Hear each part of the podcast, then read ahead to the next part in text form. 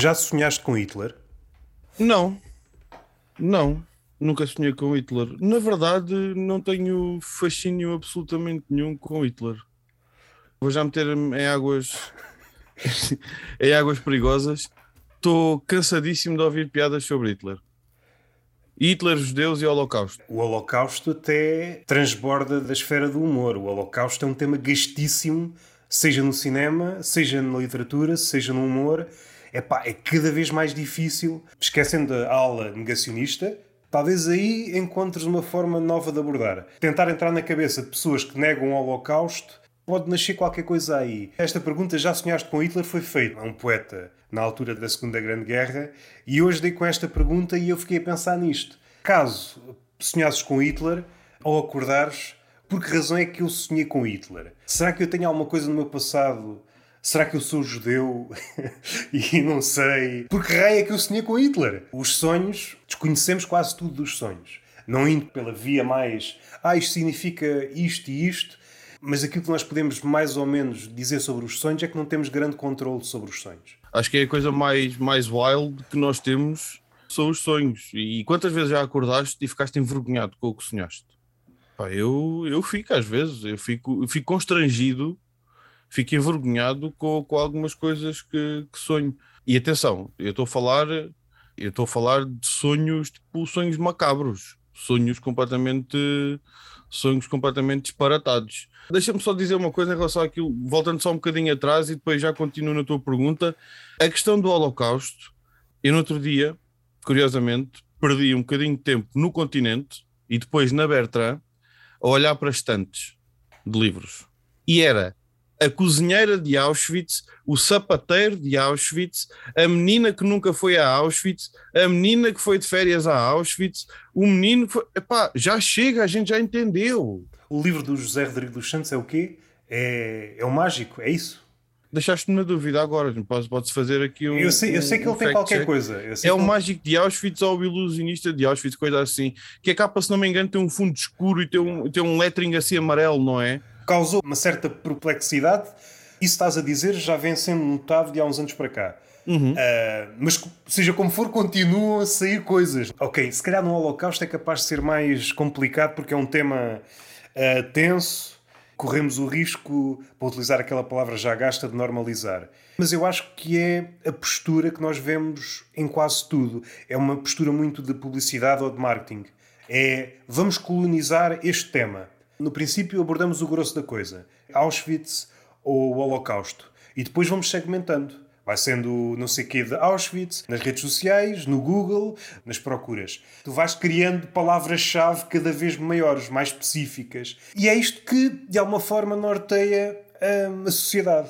É um nicho cada vez mais nicho, aparecem nichos dentro do primeiro nicho e assim sucessivamente, até que não se justifique. Do ponto de vista monetário, ainda se justifica.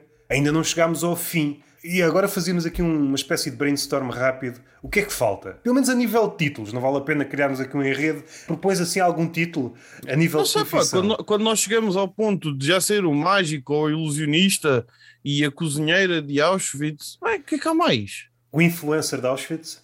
Já Ah, existe já- também, só que é com outro nome. Não é? Quer dizer, não é de Auschwitz, mas já temos uma influencer do Holocausto. Não é de Auschwitz, propriamente dito. Nem essa iria colar já. Porque já seria um rip-off da original, da OG do Holocausto. Sim, daqueles exemplos abstratos. Por exemplo, no YouTube, no caso do YouTube português, alguém tem uma ideia. Normalmente não é uma ideia dita original, é já algo sacado que já foi feito lá fora, com provas dadas. Isto é muito engraçado porque há coisas que à partida parece não ter nada a ver, mas depois encontram-se. Aquela ideia inicial no YouTube, vamos fazer diferente da televisão.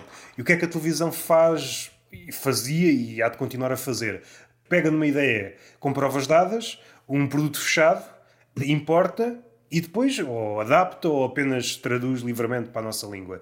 E é isso que os youtubers estão a fazer à sua escala. Pegam numa ideia com provas dadas, seja nos Estados Unidos, seja no Brasil, pioneiro, ou pelo menos o primeiro gajo que faz a ideia cá, os outros veem que o gajo está a ter sucesso, é uma cadeia. A primeira vaga, depois é a segunda vaga, é, é a percepção que têm daquilo. Agora, por exemplo, para sair da esfera do abstrato, a cena que está a bater é cenas com comidas. Pensando no youtuber, no youtuber típico, é o que é.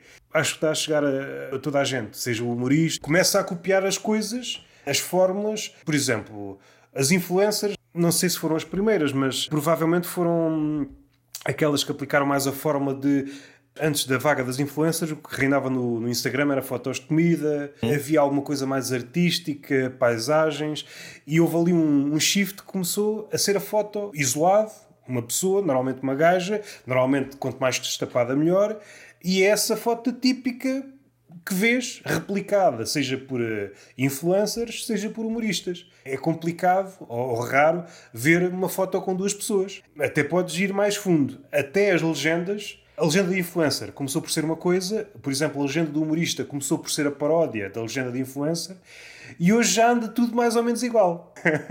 o humorista vai ver a influencer e fica tudo mais ou menos igual.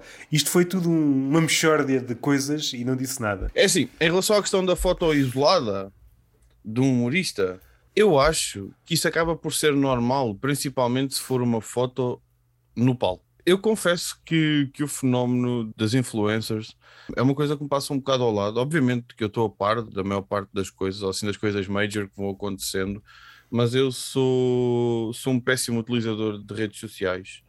Eu só tenho Instagram, eu nem Twitter tenho, porque eu não tenho paciência absolutamente nenhuma para redes sociais. Agora, no caso do humorista, já dei por mim a pensar que hum, é giro ver algumas fotografias de humoristas, e as minhas também, um, e constatar que aquilo realmente é a nossa vida. É bem solitário. Nós estamos num camarim cheio de pessoas, ou numa mesa, num bar cheio de outros comediantes, mas o ponto alto da nossa noite é quando estamos sozinhos, ali em cima. Ali em cima, se for um palco de teatro, por exemplo, se for um bar. Se for uma palete. Sim, quantas vezes? É, e às vezes nem paleta. É engraçado que eu acho que traduz bem e é um sinónimo do nosso ponto alto, do nosso clímax, essa questão de estarmos sozinhos. E à nossa frente podem estar 30, 40, 50, 200 pessoas. E para nós, o importante não é fotografarmos aquelas pessoas. Para nós, o importante somos nós. E é aquela importância de estares ali sozinho em palco. E foi para isso que trabalhaste durante meses, se for preciso, no teu texto.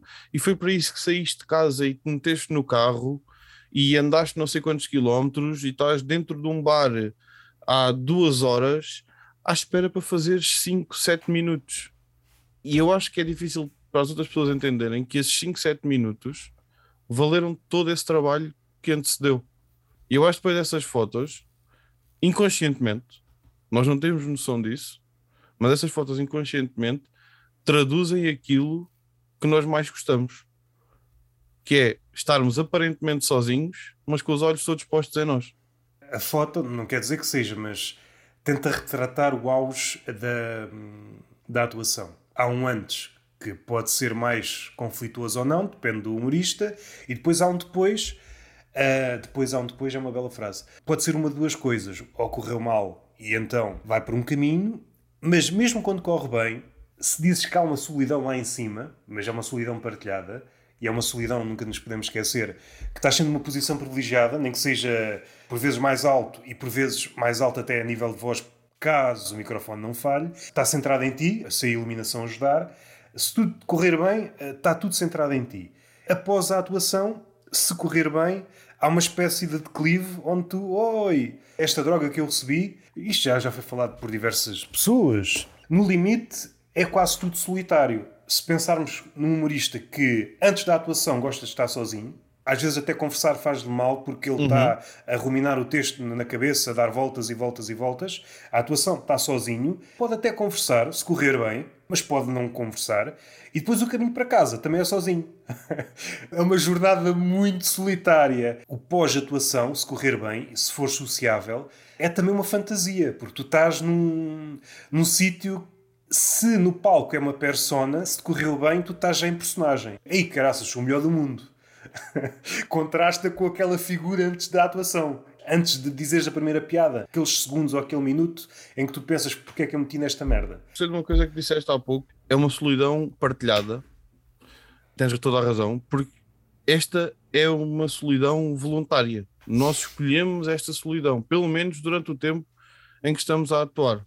Em relação ao pós, em relação a, aos minutos antes ou às horas antes da atuação, eu não falo muito por natureza, eu sou uma pessoa meio sisuda, não sou a pessoa mais sociável do mundo. Também depende dos dias, obviamente, mas acho que às vezes pode passar um pouco por arrogância a minha maneira de estar, imagina, num camarim ou na mesa, mas a verdade é que eu até hoje, se calhar um dia que eu faça um palco mesmo muito grande, vai acontecer, mas até hoje eu nunca fiquei nervoso antes de atuar. Eu não sou pessoa de ficar nervoso em situação quase nenhuma da minha vida. Lido bastante bem com essa questão e então, quando se trata de fazer stand-up, e isto vai ser um clichê zorro que eu vou dizer agora, mas é o que é, não fico nervoso porque eu vou fazer a coisa que eu mais gosto de fazer na vida.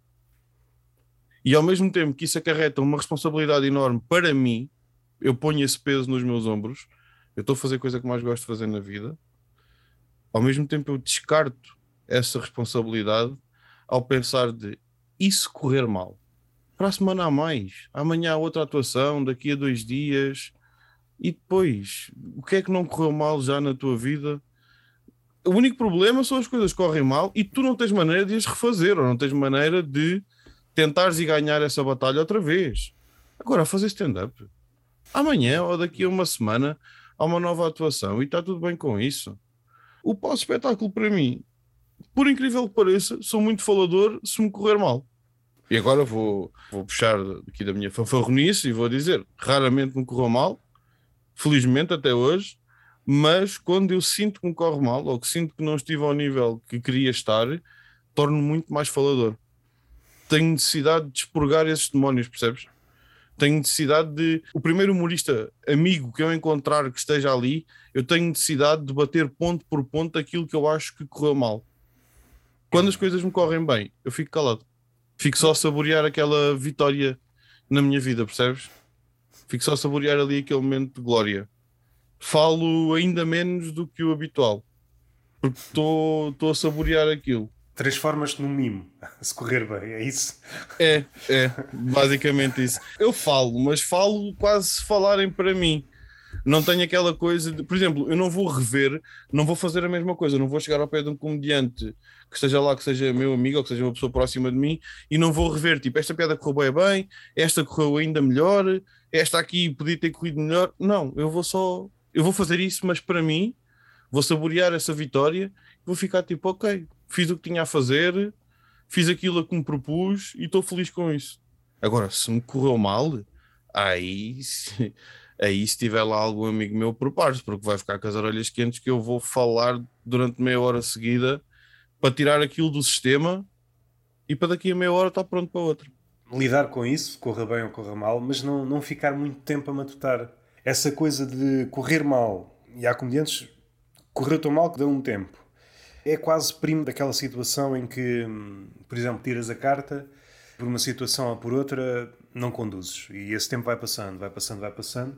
Chega a uma altura em que o medo é tanto, há tanto tempo estás afastado do palco que já não consegues transpor esse medo.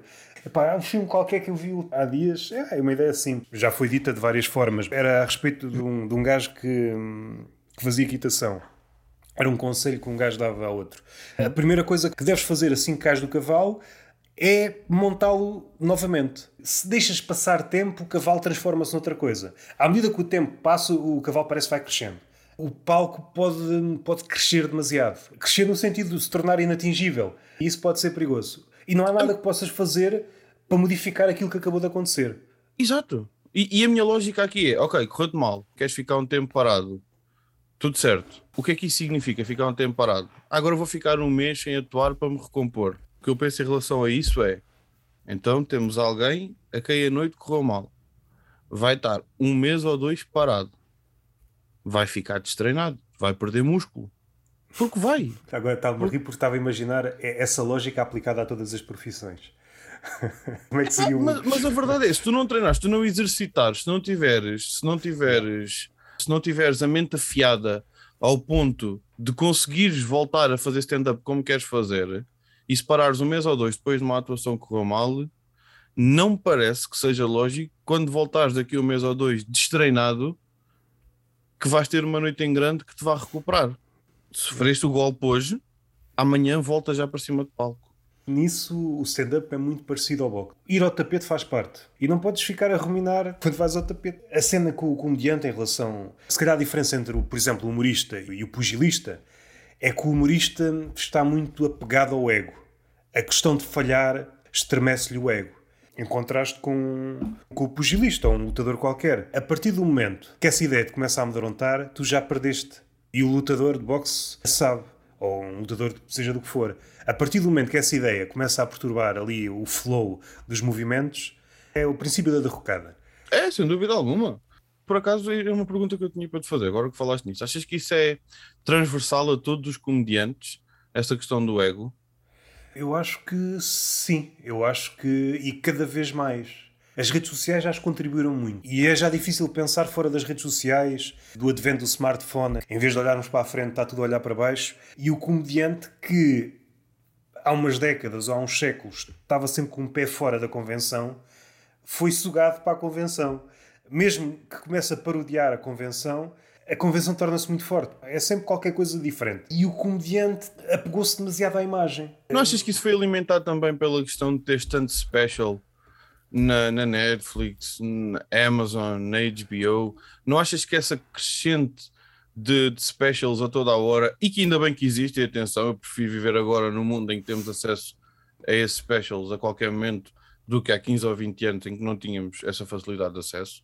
Eu não me estou a queixar disso, mas não achas que é um bocado essa, essa vaidade de não, mas eu quero chegar ali. Eu também quero chegar ali eu também quero ter um special na Netflix. Se isso implica que eu vou fazer a minha vida toda à volta disso e vou deixar que uma atuação num bar para 10 pessoas arruine o resto da minha semana ao pensar nisso? Não. Acho que essa vaidade, essa crescente cultura do ego também se deve. Lá está, é como em tudo, tudo tem prós e contras, e se bem que há muitos prós na questão de teres cada vez mais acesso a stand-up, acho que também houve uma glamorização do stand-up por causa desses, por causa desses specials. Quando vês aqueles cenários lindos, teatros enormes, cheios, o humorista diz ah, e tens um teatro inteiro a rir. Pá, tudo bem. É esse o objetivo de carreira? Acho certíssimo. É esse o meu objetivo de carreira também. Agora, achares que isso vai acontecer do dia para a noite ou achares que o teu ego vai ficar fragilizado porque uma noite correu mal ou porque alguém disse que não gostou de uma piada tua e isso, ai por amor de Deus, e estava a pôr pedras no caminho para chegar até ter o meu special na Netflix. Se esse é o ponto de partida e se o ego manda mais do que o amor à arte, não está a acrescentar nada ao movimento e à cultura. Nos últimos tempos, acho que há um medo de arriscar. Estamos a tentar, de alguma forma, uns melhor, outros pior. Não há forma de, de fugirmos ao, ao inevitável ou ao imprevisto, por exemplo, uma pandemia ou algo assim desse nível. Isso também impede que surja algo realmente novo, que rompa. Aquilo que tu disseste, é claro, há muito mais oferta, mas dentro dessa oferta há pouca coisa que sobrevive. E de certeza que há coisas boas lá, muito boas, mas vão ficar soterradas pela quantidade. Isso é uma cena que o homem há de aprender ou não, então vai tornar-se outra coisa. A quantidade de informação é tanta que epá, não estás no sítio certo para apreciar uma coisa. Uma coisa, um objeto de arte, certo. seja um stand-up, seja um quadro, seja um livro, não estás no sítio certo. Vais escolher alguma coisa, certamente. A não ser que seja tão de fugida, mas não consegues ir ao fundo da cena. Usando exemplos mais antigos, por exemplo, o gajo dos Monty Python, o, o Cleese. Já não sei em contexto qualquer coisa nesta. Hum, dicas para o pessoal mais novo e etc. E uma das dicas que ele deu é vejam uma cena que gostem, aquilo que vocês consideram um mestre, e vejam-no várias vezes. A primeira, pronto, é o espanto, a segunda, e à medida que vocês começam a ver ali um, os, os, detalhes, aquilo que passa ao olhar mais, mais desatento. A maioria de nós, mesmo quem esteja dentro do, do ofício do humor, já não mergulha tanto. Só dá assim umas braçadas não, em poças é, d'água. É, é fácil, deixa-me deixa responder-te a isso com uma pergunta. Quantos specials tu tens em repetição? Quantos specials tu vês regularmente, ou de X em X tempo, voltas para ver de uma ponta à outra? Poucos. Por acaso tenho um planeado para ver os do Acaster. Já vi, por exemplo, o do Seinfeld, aquele. Uh, não é o último, é um. Não é o 23 Hours to Kill. Não, não. Não sei dizer o nome. Não, o Comedian é, é o documentário. Acho que foi o, o Joe Rogan falando com, com outro comediante, não sei. Foi com um comediante qualquer. É engraçado como ninguém. Uma comediante que se chama Cummings, não é? É Whitney Cummings. Yeah, acho que foi com ela. Eles estavam a falar os dois sobre os títulos do, dos especiais. E ela disse que o próximo, não sei se já está online ou. Pelo menos está a trabalhar nele, que é, é apenas joke, piada, ou, ou piadas, não sei. Tenta-te lembrar do nome do especial deste ou daquele, ninguém se lembra. Não é isso que interessa. No parecer dela, há um certo pretenciosismo às vezes na escolha do nome, quando não é isso que interessa. Revejo mais uh, coisas mais antigas, esse do Seinfeld é um exemplo. Quer dizer, ou isso significa que as coisas têm menos qualidade agora? Não necessariamente. Há stand-up comedians e specials completamente incríveis atualmente. Só que acho que estamos assoberbados com a quantidade de coisas. Sim, Muita coisa a acontecer ao mesmo tempo e nós com aquela com aquela coisa de, de querer chegar a todo lado ao mesmo yeah. tempo e querer ver tudo e querer assimilar tudo, acabamos por não consumir nada da maneira certa. Eu é lembro de, de, piadas de specials de há 5, 6 anos que vi e não me consigo lembrar, por exemplo, de piadas de um special que vi há duas semanas. Estás-me a traçar mais ou menos os sintomas de um doente de Alzheimer. A memória é mais, mais recente. Mas é isso que acontece mais ou menos com a maioria do pessoal, seja humorista ou não. Não fica nada, parece pertence tudo ao mesmo especial, seja por mérito ou demérito do especial, seja pela nossa forma de viver acelerada. Há gente muito boa, mas não há tanta gente excelente para chegar a esse nível de excelência, é um tipo de pessoa que já não, já não existe muito.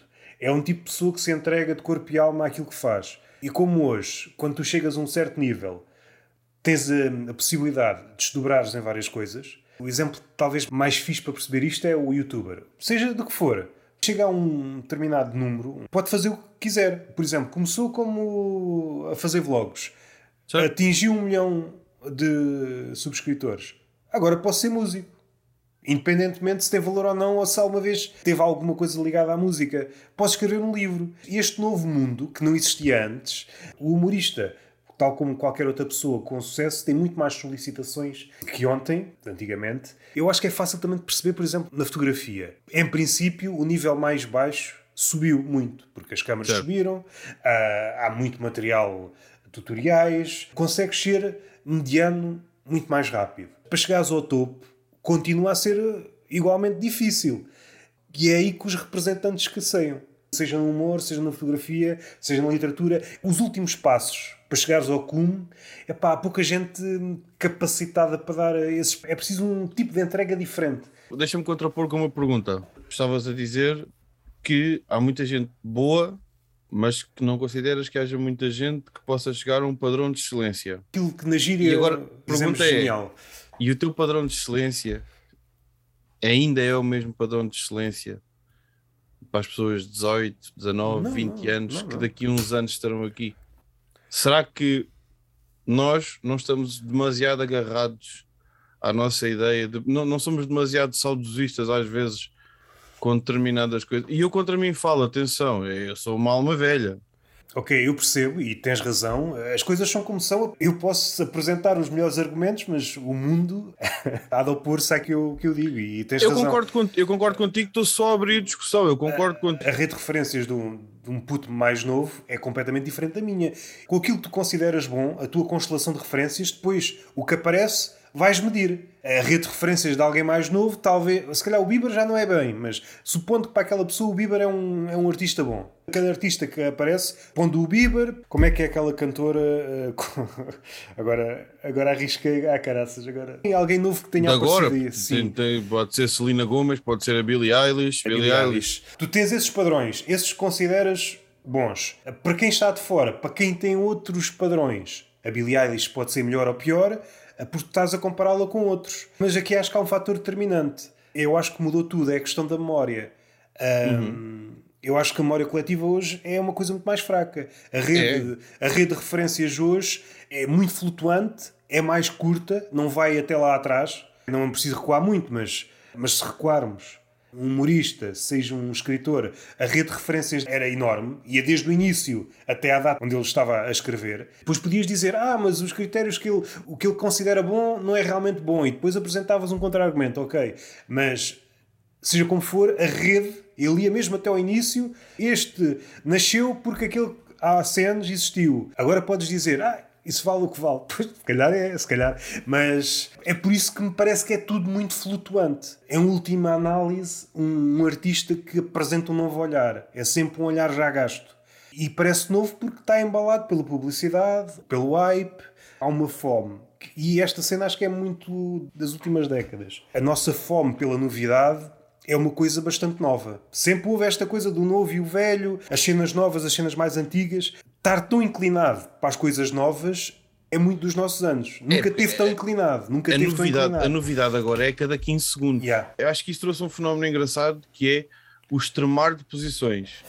Tu hoje em dia não vês um vídeo no YouTube de 7 ou 8 minutos. Tu vês um Reels ou um TikTok e a seguir sais e vais ao YouTube e vais ouvir um podcast de 4 horas. Nesse exemplo que disseste. Mas é uma ver... dicotomia que eu, acho, que, que eu acho que aconteceu nos últimos anos. Yeah, yeah. Isso, por um lado, é muito interessante de explorar. Faz-me confusão quando eu olho para mim e me vejo a fazer isso. Mas isso, à partida, se o modus operandi de uma pessoa a consumir conteúdo é 15 em 15 segundos, salta para outra coisa. Mata grande parte das possibilidades. É claro que há formatos que podem sobreviver naqueles 15 segundos, mas há muitos formatos que não formatos mais densos não sobrevivem.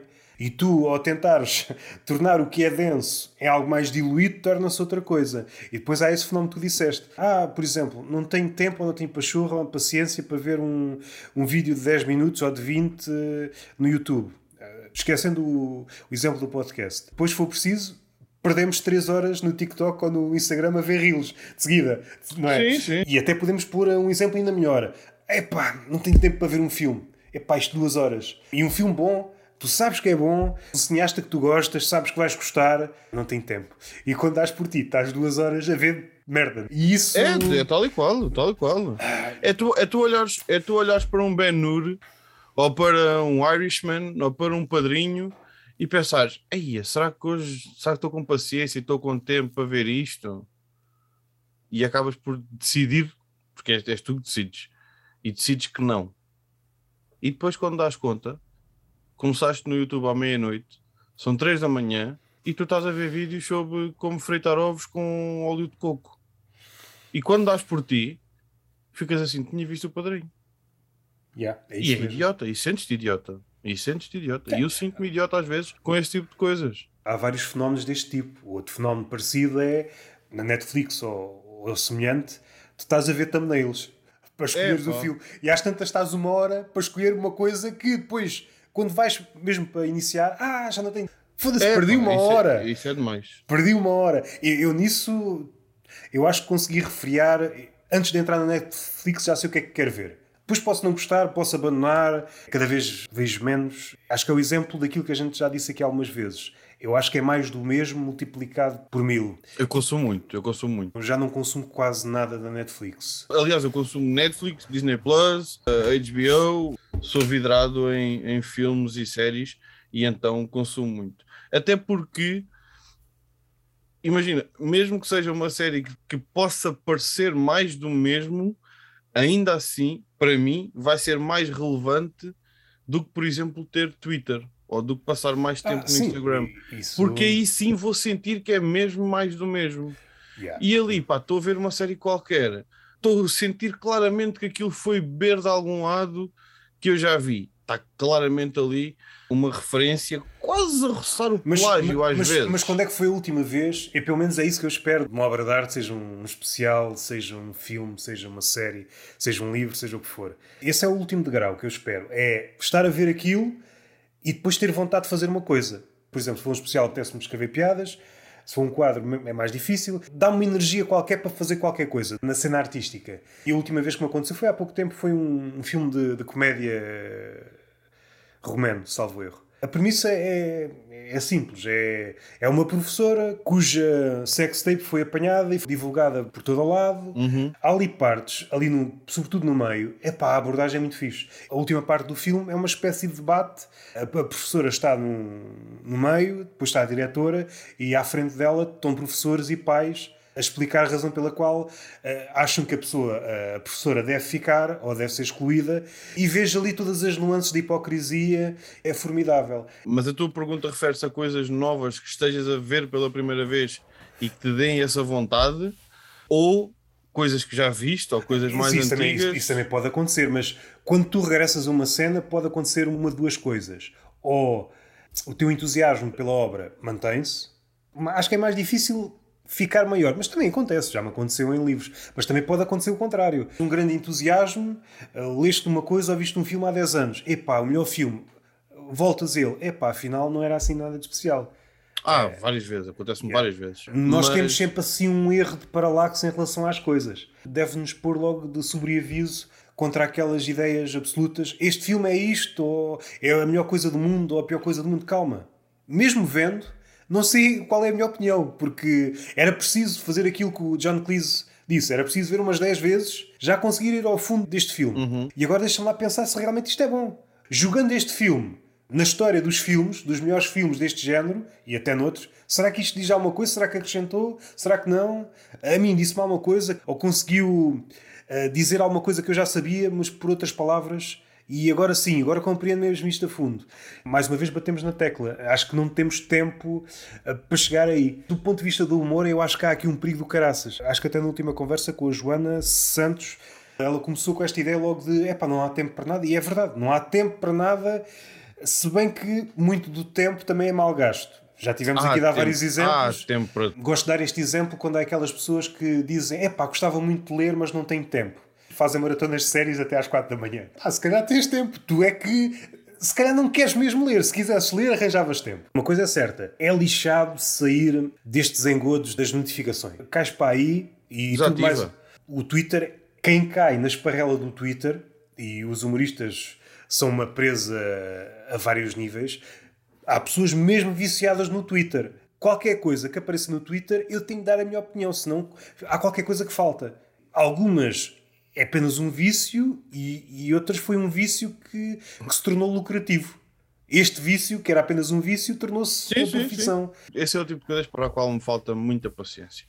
Eu, em 2014, eu fechei, eu tinha Facebook também, e desde 2014 que não tenho, e que passei a ter só Instagram. E porquê é que eu passei a ter só Instagram? Porque não dava para as pessoas publicarem estados ou o que é que estavam a pensar, ou as verborreias delas, tinham que ser fotos, nem sequer havia o conceito de stories. Portanto, tinham que ser fotos. E as pessoas não iam desperdiçar uma foto a postar uma verborreia qualquer, até porque na altura o Facebook ainda estava muito em voga. E o Twitter também já existia, e então o Instagram era um paraíso para pessoas que realmente queriam partilhar fotos e não queriam ouvir ou não queriam ler, melhor dizendo, esse tipo de coisas. E então, desde 2014, não tenho Facebook, nunca mais voltei a abrir. Eu não tenho Twitter, nunca tive Twitter, se não me engano, acho que nem nunca criei conta. Tenho Instagram. O meu Instagram é, por causa uma página de artista, claro que, que, o pessoal fala comigo através de lá, os meus amigos e etc. Mas as minhas fotos é quase tudo fotos em palco e serve principalmente para eu divulgar eh, espetáculos ou para pôr algumas coisas que vá fazendo, como estes vídeos que eu estou a fazer com o Miguel Souza e coisas assim, porque genuinamente eu não sou fã de redes sociais, eu não consigo perceber o fascínio, não consigo perceber hum, a fixação por passar o dia inteiro a ver redes sociais. Eu consigo perceber o fenómeno, eu consigo perceber a importância para algumas coisas, que pode ser realmente uma ferramenta muito importante para algumas coisas, até mesmo, por exemplo, lá está, enquanto artistas, para a divulgação do nosso trabalho, porque é muito mais fácil do que andares a pendurar cartazes, obviamente. Mas ainda assim, aquela coisa quase dogmática de esta pessoa tem razão. E tem razão porquê? Pôs no Twitter. E se esta pessoa pôs no Twitter, ela tem sempre as opiniões certas. Então, ok, então vamos dar como certo porque, ela, porque foi ela a pôr. Certo. No Instagram vemos alguém a fazer tipo sete stories seguidos, a vaguear mentalmente sobre um tema. Não, esta pessoa tem razão, este ponto de vista é maravilhoso.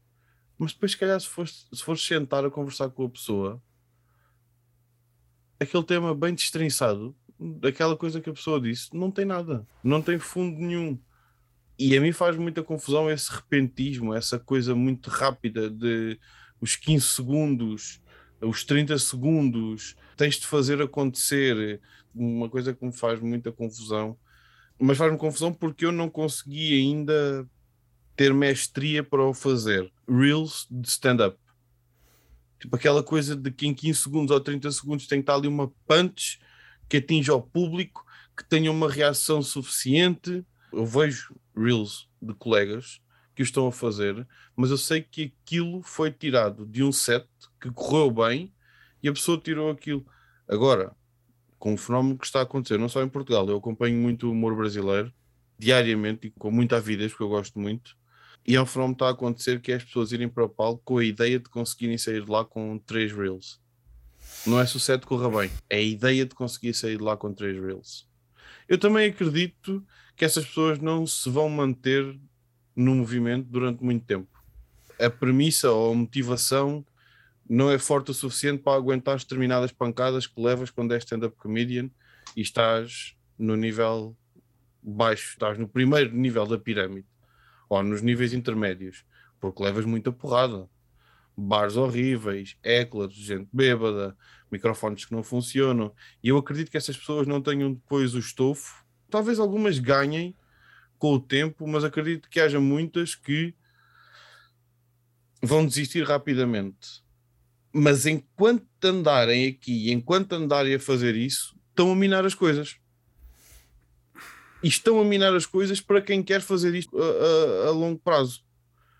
Se tu me perguntasses assim, preferias ter dois specials na Netflix e paraste de fazer stand-up aos 40 anos, ou mudar-te, por exemplo, aos Estados Unidos e seres um, um, comediante de comedy clubs até aos 70 anos? Eu quero a segunda opção.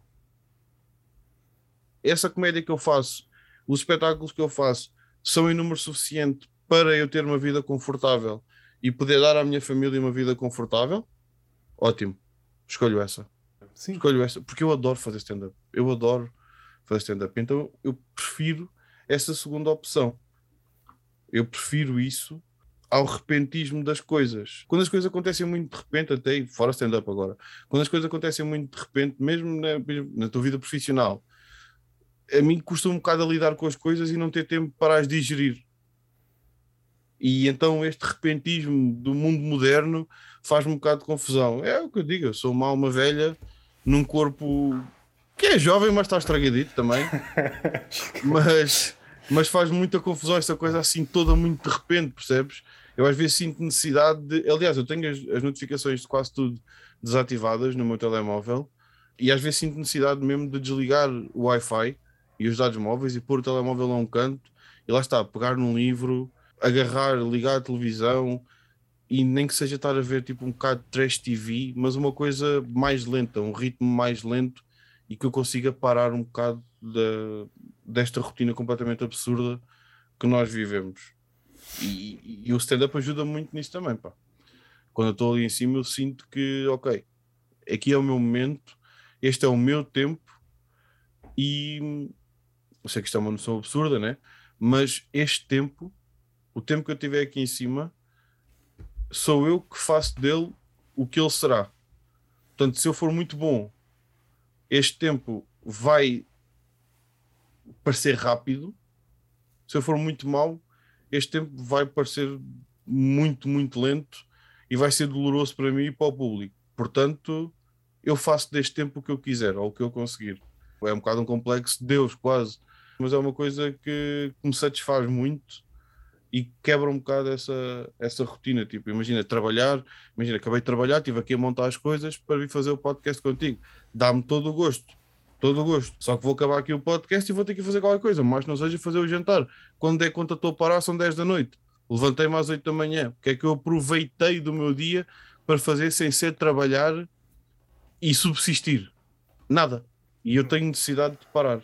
Hoje em dia é quase um parar uh, ficcionado. Tínhamos de dar aqui boa voltas. Onde é que esta ideia começou? Aquela ideia de hum, não consigo estar parado. Como se isso fosse uma coisa boa. Eu consigo, boé, estar parado. Eu sou ótimo.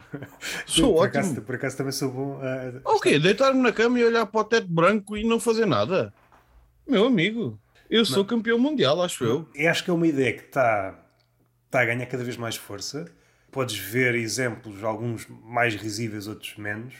Ambiente laboral, por exemplo, numa construção. O que é preciso é ver a parada. Parecer que toda a gente está a trabalhar. Mas se reparares bem, há pessoas a fazer uma coisa e outras a desfazer o que as primeiras fizeram. Esta ideia de que está tudo a trabalhar, está tudo bem, por vezes não é a ideia mais. não é a perspectiva mais inteligente. Ninguém parou para pensar, afastar-se um bocado, é pá, isto, com metade das pessoas chegava. E podiam trabalhar menos e os resultados seriam melhores. Há uma culpa, há uma culpa eh, que vem associada ao facto de estarmos parados.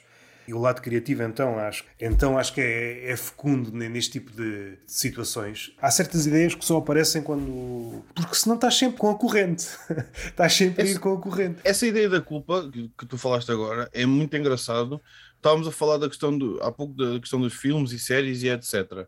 Quantas vezes tu estás num grupo de amigos e as pessoas estão a falar sobre uma série e tu és o único que não viu e te sentes culpado por não teres visto? do género, eu sou um outsider porque quero, porque eu podia ter visto isto e poderia estar a, a participar na conversa. E sentes culpa de não ter visto aquilo. Do género, pá, mas será que sou eu que sou esquisito? Ah, eu por acaso isso. Será que... aí, aí já não sinto culpa. A minha culpa a existir é mais se eu sinto que há algo que eu devia ver e ainda não vi. Por exemplo, aconteceu-me com. Eu sinto momentaneamente essa culpa. Passa-me rápido Passa-me rápido já... quando, eu, quando eu começo a pensar, ah, mas se eu não vi isto, foi por algum motivo. Eu se calhar até, até fui dar uma vista de olhos e não me pareceu a coisa indicada para mim. E então não vi. Tenho essa, tenho essa culpa assim momentaneamente do género, pá, se calhar devia ter visto isto, se toda a gente viu e eu não vi, agora não estou aqui a participar na conversa e tal, mas passa-me rápido, atenção. É uma coisa que me passa rápido. Mas confesso que essa culpa bate assim de repente, assim momentaneamente, fico naquela de epá, agora foi o único que não vi isto. E, e é absurdo, atenção. É absurdo tu sentiste assim. A última série com relevo que toda a gente estava a falar, pelo menos aqui no, no grupo de pessoas com quem eu me dou, talvez tenha sido A Casa de Papel e eu não vi. Já estou naquela fase, ok, não vou conseguir ver tudo, a minha rede de referências leva-me a determinados sítios. Uhum. E de vez em quando há certas pessoas, e pessoas com quem te dás, ou no meu caso é mais, sei lá, artistas que tu tens uma ligação forte. Uma vez por outra ele dá uma referência e tu segues, e há um padrão. Tudo o que ele diz, tu vais pelo menos apreciar. Tem algum cuidado nas escolhas, sabes a razão pela qual ele faz aquelas escolhas. A última vez que me aconteceu, eu estava em falta, por exemplo, era uma série chamada Inside Number 9. É uma série de humor sabia que ia gostar bastante e até superou as minhas expectativas. Tem lá episódios uhum. do Caraças. E lembrei-me logo da, da coisa seguinte, porque vi, vi quase em simultâneo um filme também de comédia argentino, Relatos Selvagens, que falei aqui com a Catarina Matos uma vez. Esse sim, esse foi um filme bom que eu guardo, ensinou-me algumas coisas, valeu a pena. O resto, por exemplo, uma série que toda a gente viu, eu também vi, não guardo quase nada dela, por exemplo, o Squid Game. Foi mesmo pelo entretenimento, sim, mas acho que aquilo também não, pá, pelo menos eu não vejo aquilo como sendo uma série super filosófica que, que tu vais tu podes... ensinamentos. É tiras, é, não sejas burro, não te endivides e não sejas ganancioso. Pronto. De resto, epá, é fixe, vês, ali, vês uma malta ali a, a foder-se grandemente. Essa ideia já foi feita várias vezes. Por acaso, lembrei-me de uma coisa quando vi o Squid Game e acho que nunca partilhei esta ideia com ninguém o Squid Game parece-me um bocado o Sol se fosse feito pelo Tim Burton. Porque é um sol com muita cor, muita coisa a acontecer, fatos estranhos coloridos, bonecas gigantes a revirar olhos e o caralho. E então aquilo parece-me tipo o sol se fosse feito pelo Tim Burton. E eu pensei, ok, pronto, está tudo certo. Ou então, é uma piada que eu tenho no meu set, se os Jogos Sem Fronteiras fossem organizados pelo Violador de Telheiras. É. Eu acho que o Eladio Clima que não ia, não, não, ia, não ia querer apresentar aquilo. Nem dizer Força Mangualde, Força Mangualde no meio daquela baderna. Eu acho que está tudo bem com, com esse tipo de séries assim, por exemplo, que é, vês pura e simplesmente pelo entretenimento. Não sou aquele género de pessoa que sou uma espécie de paladino e tu não deves ver isto e se vês és um burro do caralho. Não pá, vê o que quiseres. É mais para mim, na questão de. Sim, eu, sim, claro. Eu posso estar a perder coisas realmente que gosto. E como o tempo é contado, tenho de gerir as escolhas. É claro que não vou escolher sempre bem. Vou escolher merda, porque de vez em quando até se calhar gosto de ver merda, mas é uma ideia que cada vez está mais presente, porque o tempo é cada vez menor, a morte não sei quando é que ela virá, mas está cada vez mais próxima. Há coisas boas, coisas boas que estão a ser feitas hoje e coisas boas que estão lá para trás. Não vou conseguir inteirar-me delas todas, mas vou tentar fazer o máximo possível. Talvez a culpa venha ou apareça aí. A ideia de há uma coisa muito boa, após a qual a minha visão ia mudar de tal forma, vou tentar reformular isto tão diferente que a tua forma de estar no mundo se altera, porque já aconteceu, há de voltar a acontecer, também tem consciência que é cada vez mais difícil. Se não fores parvinho, vais ficando cada vez mais exigente. Não sei que aconteçam aquelas ligações mais nostálgicas de ok, estou a ver uma coisa que tem que ver com a minha infância, ou toca em certos traumas e abre uma brecha, mas excluindo todas essas coisas, vais ficando cada vez mais exigente. A não ser que sejas um amigo da malta e tudo o que apareça à frente, epá, é tudo bom. Acho que nos culpabilizamos demais por querer absorver o conhecimento todo. Eu sofro do, do, do mesmo mal que tu sofres, atenção, essa coisa de e se eu estiver a perder alguma coisa que realmente iria mudar a minha forma de ver o mundo, iria realmente abrir-me aqui tipo uma linha de pensamento, ou iria pura e simplesmente divertir-me ao ponto de me fazer rir às gargalhadas ou de me criar eh, novas ideias, a partir daqui surgir uma nova ideia para uma coisa relacionada com o humor que eu quisesse fazer. Eu sofro desse mal também, mas eu acho que é um peso que nós temos que aprender também tirar das nossas costas, porque invariavelmente alguma coisa vai escapar. E se começamos a entrar naquela, naquela coisa quase neurótica de alguma coisa vai escapar, alguma coisa vai escapar, epá, mas o que é que será, mas o que é que eu tenho de ver e etc. Por experiência própria, nessas fases, acabas por ver só merda. Yeah, sim, acabas sim. por ver só coisa, só coisas, aliás, que feitas as contas, tudo junto não vale um. E não te acrescentou nada à tua vida. Naqueles momentos em que eu estou mais descontraído, em que eu estou mais tranquilo, do tipo, pá, deixa lá ver o que é que está para aqui. E pego num livro qualquer à toa que tenho em casa, ou vá a passar numa livraria, pego, trago e, e pego a ler, ou estou a ver qualquer coisa tipo, olha, está aqui um special daqui de um gajo qualquer que eu não conheço, de um italiano ou coisa assim, deixa-me lá dar aqui uma vista de olhos. E às vezes acabo e fico tipo assim, era isto que eu precisava. Era mesmo isto, era mesmo isto que eu precisava, só que eu estava a procurar no sítio errado. Porquê?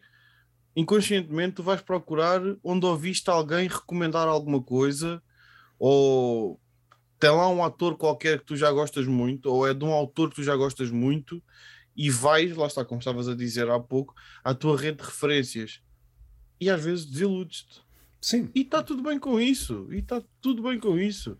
Só que eu também me culpabilizo muito, e tal como tu, essa questão do querer absorver conhecimento e querer ver coisas que me vão acrescentar algum conhecimento e alguma diversão à minha vida Pá, e às vezes acaba a ver coisas que eu fico assim, pá, o que estás a fazer? Isso é, olha, aconteceu-me agora recentemente. Aconteceu-me agora recentemente. Uh, eu estava a procurar, estava na, na, HBO e vi lá uma série em que entra o Adrian Brody. E eu adoro o Adrian Brody, o que fez o pianista. E era uma adaptação de um conto do Stephen King. E eu adoro Stephen King. E então, o que é que eu pensei? Olha, tem aqui duas coisas que eu gosto muito. E vou-te dizer uma coisa: ainda não acabei de ver a série. Vou ver porque sou esse tipo de gajo. Mas é uma grande merda. E à partida tinha tudo para eu adorar. Fica assim às vezes, bem, mas o que, é que, que é que eu tive a fazer aqui? Para isto resultar, não depende inteiramente da obra. É claro que a qualidade da obra tem algum peso, mas também depende da tua disponibilidade. Não sei que porcentagem é que podemos dar à nossa disponibilidade. Às vezes pode ser uma obra de merda estás tão disponível a absorver aquilo que tu vês certas cenas uhum. e consegues extrair de lá É uma coisa tão estúpida, olha, este ponto de vista tão parvo. É pá, olha, já tenho aqui mais uma forma de ver a, a cena. Conversa está bem séria, vamos falar de um, vamos falar de um Yeah. tema divertido. Os limites do humor. Não, não, não, nem pensar. Tinha, nem pensar. tinhas aí um tema que há pouco querias puxar. Ah pá, era a questão de, de, às vezes no, no stand-up sermos puritanos demais. Isso vem no, no seguimento de qualquer coisa que a gente estava a falar. Era de quê? Ah, Já dissemos Ah, merda. sobre a questão de. de- não, eu sei- já sei o que é que era. Sobre a questão de hum, algumas opiniões e alguns acontecimentos em que eu acho que se leva o corporativismo e o puritanismo a um ponto muito exagerado. E eu vou dizer uma coisa: em relação ao stand-up, eu sou, eu sou um bocado chato na cena de. Eu não gosto de instrumentos no stand-up. Não gosto, não gosto de paródias de músicas, não gosto de, de músicas originais, mas feitas dentro do espetáculo. Eu gosto de stand-up, um gajo ou uma gaja com o microfone na mão, em cima de palco, com o microfone a dizer piadas. Se isso invalida, que não se faça o resto, que, não, que alguém não leve uma guitarra e não. Claro que não invalida, por amor de Deus, mas quem sou eu para, para alguma vez invalidar o que quer que seja?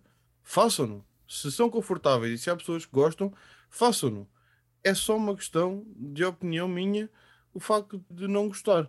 Agora, onde é que eu acho? Neste aspecto considero um bocado puritano, é aquela ideia do stand-up comedian, só um banquinho, um microfone e um copo com água ou com uma bebida qualquer.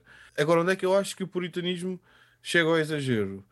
Quando nós sentimos, ou quando nos é dito, que por sermos comediantes temos que defender tudo o que um comediante diga se ele estiver a ser eh, atacado. Eu, não- eu recuso-me a falar da questão do cancelado, porque acho isso completamente, um conceito completamente absurdo. Agora, se um comediante está a ser atacado e estão nas redes sociais a dizer ah, ganda merda, não sei o quê, o que este gajo disse e tal, eu tenho uma novidade para alguns comediantes. Às vezes as pessoas têm razão, porque às vezes nós dizemos umas merdas que não são engraçadas, que são só ofensivas.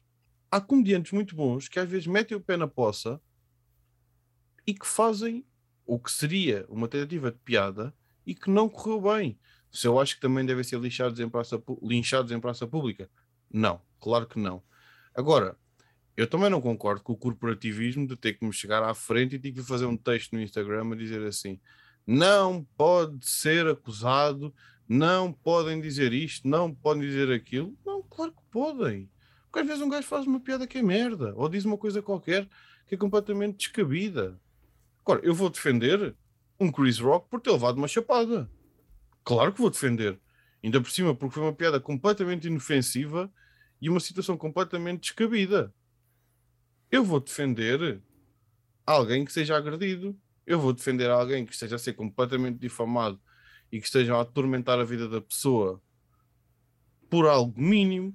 Agora, se um comediante faz uma piada super misógina, machista, homofóbica, racista, isso não é uma piada, porque atenção, dá para fazer piadas muito boas com temas muito sensíveis. Aliás, esse é o tipo de humor que eu mais gosto de fazer ou tentar fazer e de ver. Agora, há uma diferença, por exemplo, tu estiveres a fazer uma piada sobre ah, eu e a minha namorada às vezes estamos a decidir quem é que lava a louça. Se falhares essa piada, é só uma piada má. Se tu estiveres a fazer uma piada sobre um tema tipo racismo e falhares a piada redondamente, eu acho que não é só uma piada má. Eu acho que se torna uma coisa desconfortável de ouvir. Porque não é algo, não é algo tão, não é algo tão simples como eu e a minha namorada às vezes temos discussões em casa. E acho que não temos todos de ir a correr, dar palmadinhas nas costas das pessoas que, que às vezes fazem a asneira. Agora, acho que também não devemos crucificar as pessoas, porque toda a gente vai fazer merda eventualmente um dia. Eu não sei se fui claro no meu raciocínio. Sim, sim, O sim. que me incomoda é um bocado daquela coisa do corporativismo, do temos todos de defender porque somos todos humoristas. Não. Não temos todos de defender. Defende quem quiser. Eu posso resguardar a minha opinião, não ir também para as redes sociais fazer como já vi acontecer, até com humoristas bem famosos. Eu lembro-me do caso, por exemplo, do Rafinha Bastos, quando fez a piada da Vanessa Camargo e depois o Marco Luque, que era colega dele, veio fazer uma nota de repúdio. Isso para mim é uma atitude nojenta. Atenção. Isso para mim é uma atitude nojenta. Eu o que iria fazer seria resguardar a minha opinião.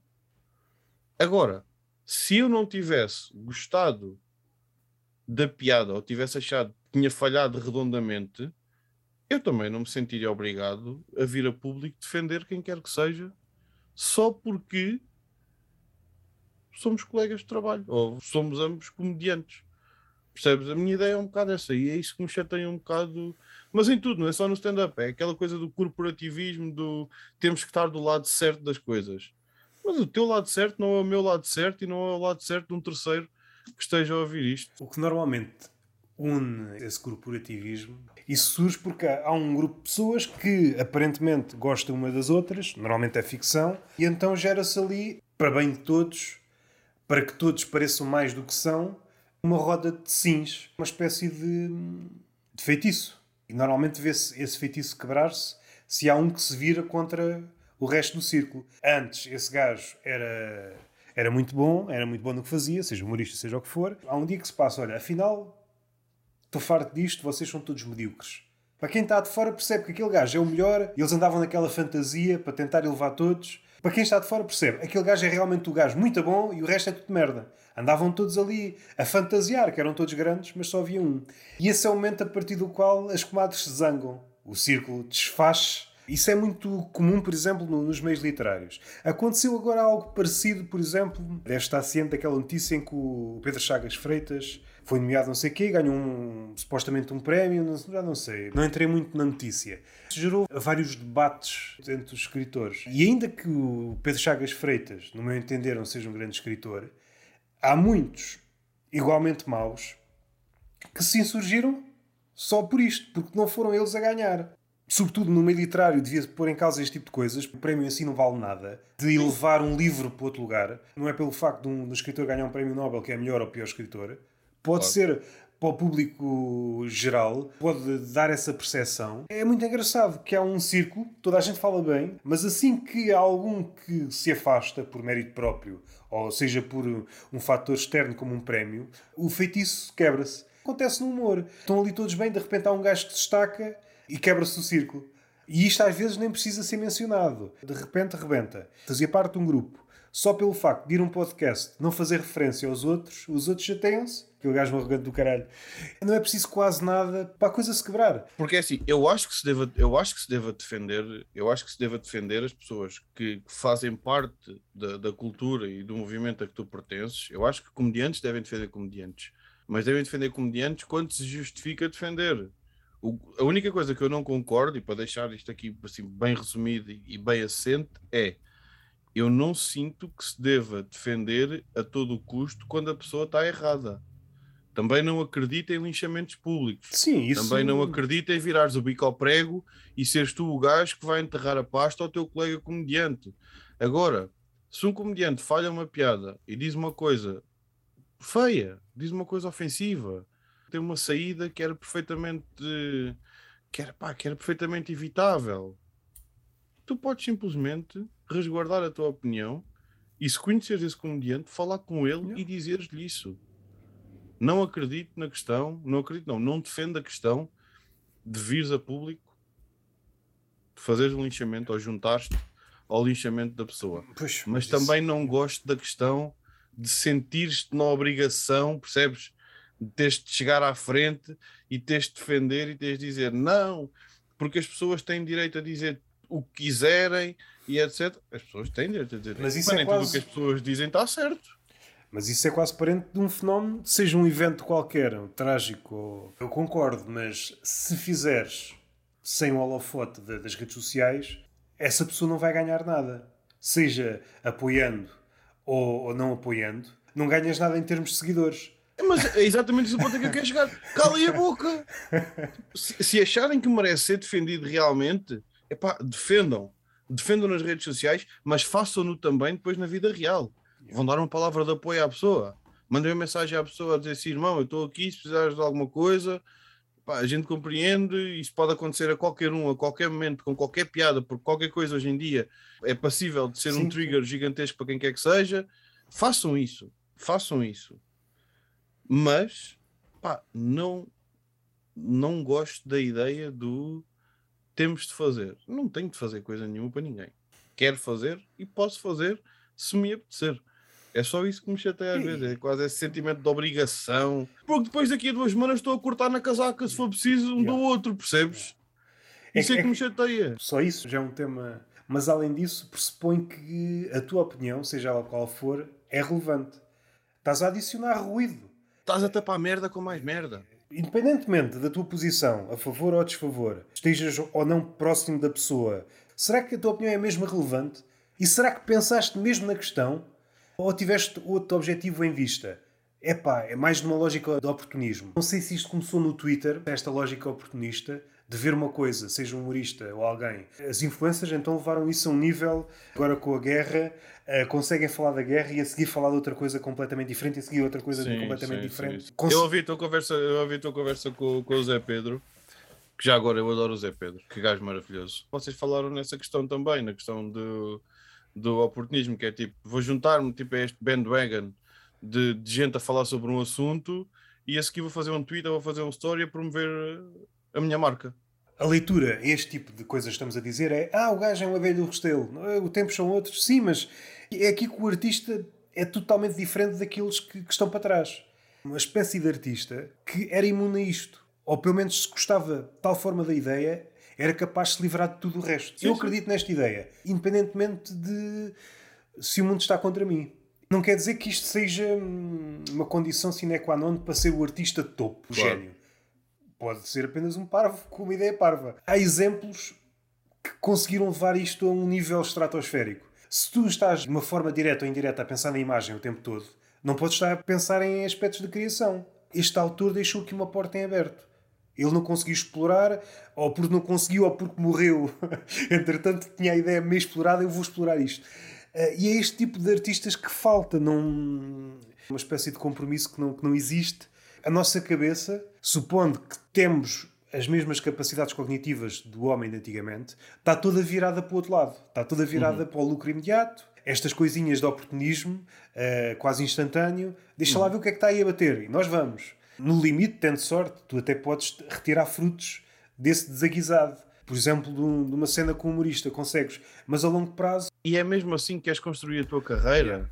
É mesmo isso que queres para qual é o legado desse humorista? É, é João Fofoqueiro. És o queixinhas do humor. Dando aqui uma volta completa, mas eu fiquei curioso há pouco, tu, tu referenciaste dois ou três filmes de comédia e eu queria perguntar-te se tu gostas, gostas obviamente, senão não, não, não estavas a ver, mas se é uma coisa que gostas de ver regularmente, filmes que sejam cotados como comédias. Houve uma altura que papei aqueles filmes todos, desde, por exemplo, do American Pie, esse, esse tipo certo. de filmes, não é? Estes dois filmes, nem sei dizer bem o nome do filme, porque é uhum. romano, mas o outro que é argentino, Relatos Selvagens, epá, tem ideias que me parecem. É um humor muito negro, carregadíssimo. A arquitetura do filme é uma espécie de contos, curtas, entrelaçadas. Eu acho que a ideia que está presente em todas as curtas é. E se levarmos este gajo ao limite? por diversas circunstâncias, nós estamos mais ou menos num mundo almofadado. Somos muito mais sensíveis e, e, por isso parece que está tudo a descambar. Se compararmos, por exemplo, a Idade Média ou, por exemplo, o século XI, onde havia canibalismo em barda, uhum. a miséria era tanta e chegava um gajo, um, um cavaleiro a uma casa de um gajo qualquer, abria a porta e dava com um gajo a tentar comer uma gaja e nas prateleiras 48 cabeças, este tipo de coisas pode acontecer, mas é mais incomum. Ou se calhar o canibal, se houver canibal, de certeza que há, que há gente maluca para tudo, é um canibal gourmet. É alguém que está bem na vida e decidiu ser canibal. Não é por necessidade, é por depravação ou por, eh, ou por desvio comportamental, que seja, porque pode ser uma condição.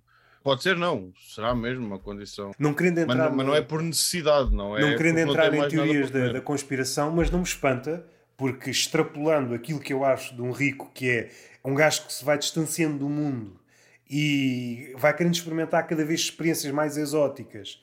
Não me admira que haja pelo menos dois ou três que tenham chegado a este ponto. Bom, também não, também não. Só me falta experimentar a carne humana. Ainda que o, o senhor Putin possa mandar isto tudo pelos ares e lixar-me aqui o argumento, mas os tempos, pelo menos comparativamente às idades negras, os séculos negros, as idades uhum. das trevas, está mais ou menos. Não quer dizer que a coisa não descamba entretanto, mas está mais ou menos. E as curtas estão, estão do caraças, meu. Eu não vi, eu não vi. É Relatos Selvagens, eu agora fiquei, fiquei curioso. Se gostas de humor mais carregado, mas há um que parte de uma premissa. Estás no trânsito, fazes um gesto ou és vítima de um gesto, sei lá, alguém te manda para o caralho ou faz-te um gesto obsceno. Levar isto ao extremo. Ultrapassa, faz um gesto e tu mais à frente, o pneu do carro fura-se. E essa pessoa a que tu fizeste o gesto ou disseste qualquer coisa, para ao teu lado. E isto vai num crescendo. E era aqui que eu queria chegar. E acho que do ponto de vista até do humor, também acho que ainda falta explorar. Nós estamos muito certos daquilo que somos. Só sabemos aquilo que somos se formos expostos a situações extremas. É a premissa que perpassa nas curtas todas. Este gajo, que parece mais ou menos normal, se for esticado, for posto numa situação extrema, o que é que vai sair daqui? Acho que já falei aqui numa conversa que faz falta explorar no humor, que é, que é a burocracia. Estamos a viver um mundo cada vez mais estúpido na questão de é sempre para depois. Na literatura já foi explorado, mas acho que no humor ainda não foi explorado. Como não temos memória, parece-nos sempre tudo novo. Mas no fim de contas só somos mudados para outra sala de espera. Em relação à pergunta que fizeste, disseste se eu procuro filmes, é, era mais ou menos uhum. isso, não era? De vez em quando procuro. Eu acho que a fase do stand-up, se houve, acho que já passou. Na questão do. A melhor comédia está no stand-up. Como antes do stand-up, a melhor comédia estava nas revistas de humor porque houve esta fase. O pessoal já não se recorda, mas antes da fase do stand-up, o melhor humor estava nas revistas de humor.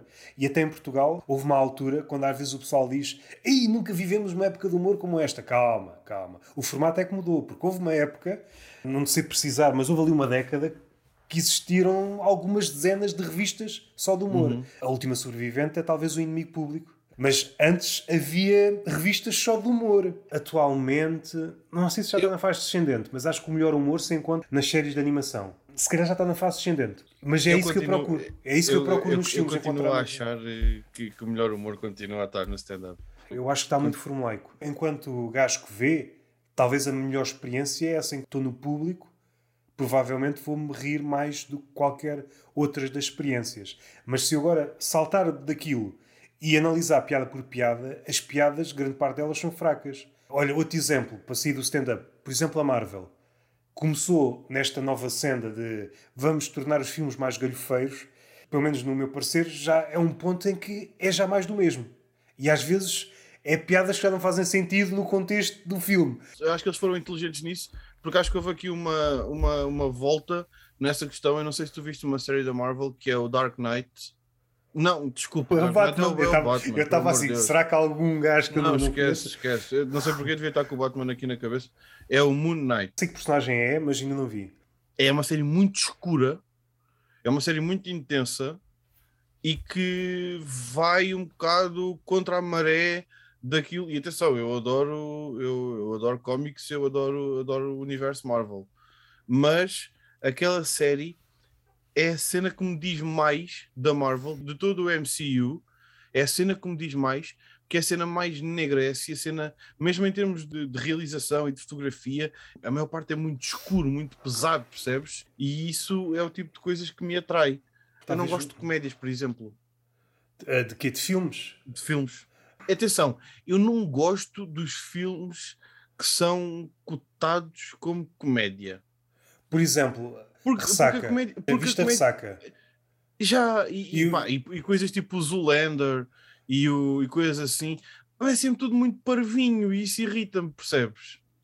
Isso chateia-me um bocado. Eu acho que há muita comédia boa em sítios que às vezes não estás à espera.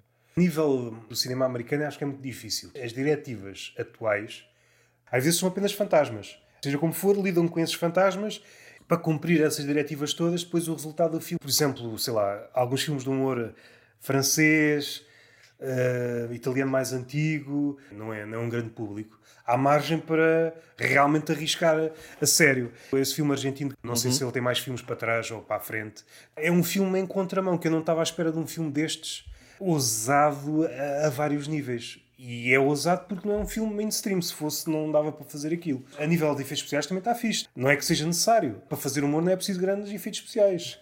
Claro. Basta claro, dois gajos sentados numa mesa a conversar, não é preciso mais. A mim irrita-me um bocado a questão do estar lá até comédia, porque geralmente é comédia. É, faz rir, mas é tudo coisas muito parvinhas, percebes? É tudo. Há exceções, obviamente, como esse filme que estás a dizer, eu estou curioso para ver, porque me parece essa, essa exceção há exceções, obviamente.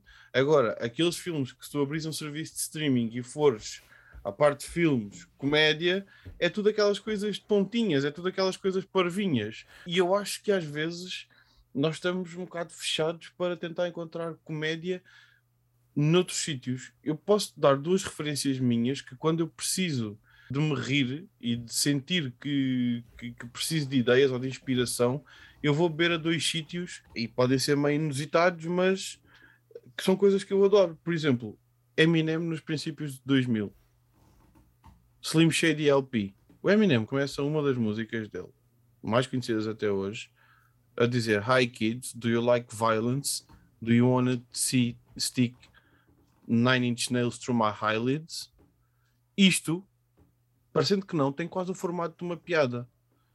Porque ele está a falar para um público diretamente, ele faz a referência aos Nine Inch Nails, percebes? E isto para mim, as coisas que ele dizia, e eu como gosto muito do humor pesado, eu gosto muito do humor negro, as coisas que a Eminem dizia naquela altura, aquelas comparações que ele fazia, aquelas, eh, aquelas coisas absurdas que ele dizia, aquilo para mim dá muita vida, percebes? Eu rio muito ao ouvir aquilo.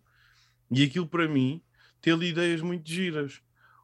O outro sítio onde eu vou buscar muita inspiração, eu adoro Tarantino, sou completamente doido por, por Tarantino, e os filmes dele estão recheados de pérolas de comédia nos diálogos. E o exemplo assim mais fácil de dar, mais in your face, é o início de Reservoir Dogs. Já viste o Reservoir Dogs? Ainda não, não vi. Do Tarantino conheço que o Kill Bill. Que está cheio de piadas boas também. Sim, está cheio de piadas boas nos diálogos. Sim, sim, sim, Sem dar grande spoiler do Reservoir Dogs, que eu aconselho a ver porque é um filme magnífico também. O início do Reservoir Dogs, a cena inicial, são eles, toda a gente que participa num filme, ou protagonistas do filme, num diner americano, sentados à mesa a discutir música da Madonna. A discutir especificamente o Like a Virgin e o que é que aquilo significa. E há um gajo, um deles, que vai buscar uma referência e fala e diz que ela é tipo Charles Bronson no The Great Escape. Está a ver? Aquilo tem uma quantidade de referências ali a acontecer e estás a ver uma data de marmanjos, ladrões assassinos, com um ar horrível, sentados à volta de uma mesa a discutir o Like a Virgin. Yeah. Isto para mim é comédia bem feita, percebes? Só que não é aquela comédia tipo completamente pá, completamente na tua cara. É uma comédia velada. É, mas aquilo, aquilo não é um filme de comédia, está longe disso. Tem ali aquelas pérolas, percebes? Eu gosto muito de comediantes que façam isso. Falar de assuntos muito sérios e consigam, muito sérios, a minha dicção não foi a melhor, falar de assuntos muito sérios e consigam dar a volta até aquilo se tornar muito engraçado. Esse é o tipo de referências que. Por exemplo, essas duas, atenção, essas duas filmes Tarantino e o Slim Shady LP do Eminem são duas referências que eu tenho porque, pá, sei lá, acho que muitas vezes mostra-me o caminho daquilo que eu quero fazer para a minha comédia. Que é realmente pegar em temas pesados, sejam histórias minhas, sejam coisas que pura e simplesmente vêm da minha cabeça, temas que vem da minha cabeça e dar-lhes uma, uma roupagem, dar-lhes uma volta de maneira a que aquilo se torne engraçado. E eu prefiro, eu gosto de tentar encontrar o humor nesse tipo de coisas do que nesses chamados filmes de comédia, porque aquilo a mim até me irrita. Sabes quando tu gostas tanto de uma coisa que estás a ver aquilo a ser uh, destoado e ficas tipo, é pá, não façam isso. Há poucas semanas vi um filme, não sei, pá, tem coisas disparatadas do género, sei lá, um gajo deste um avião aos tiros, só porque apetece, só porque apetece. Assim, o mais parecido, talvez, é o Aeroplano. Não sei se conheces os filmes do, do Aeroplano. Não. Se calhar já é uma referência mais antiga. É mais o filme de comédia assim nonsense. Depois fizeram Euro, muitos desses. Aeroplano? Aeroplano. Tu... Ah, aeroplano. Ah. Acho que há um e o dois, se a memória não falha. Por momentos não sei porque, achei que pudesse estar a, pudesse estar a, pudesse estar a baralhar os nomes com o Eurotrip. O primeiro filme que eu fiz referência é muito mais antigo, não sei dizer o nome. É okay. Uma referência qualquer uh, ao incidente de Pearl Harbor. Foi quem? Em 1941? Sei que foi na Segunda Guerra, não sei dizer quando é que o Japão atacou. Tudo à volta desta ideia de é os japoneses são todos maus e os japoneses estão a invadir os Estados Unidos, mas é um filme de comédia.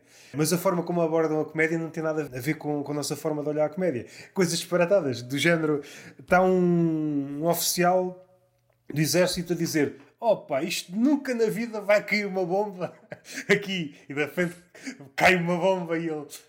Mas... Então, mas... Este tipo de humor mais, mais apatetado, tu disseste aquele humor mais mais escancarado, mas é, é, um bocadinho diferente. Este nível de patetice no stand-up talvez também já não exista tanto. Acho que, que esse tipo de humor, ainda há bocado eu referenciei o Eurotrip e estava a achar estranho pelo que estavas a dizer, porque o Eurotrip é um filme que é também supostamente uma comédia, mas é tipo uma comédia sexual, uma coisa qualquer assim, é um, é um filme esquisitíssimo também, que não, não consigo entender bem, mas, mas esse tipo de comédia que estás a dizer é uma comédia que tem que ser feita com mestria, uma das coisas que eu mais gosto de ver ainda hoje, e não tem nada a ver, não tem nada a ver com o tipo de humor que eu faço, mas eu acho que está diametralmente, é diametralmente oposto àquilo que eu faço, mas eu adoro ver, é conversa da treta. É um humor apatetado, é, é baseado em trocadilhos, é baseado naquela piada de taberna, naquela coisa do, do, do macho latino e coisa tal, mas é feito com mestria. Percebes? É feito por dois atores muito bons que têm uma química incrível e dentro daquilo que se propuseram fazer, fizeram-no de forma excelente.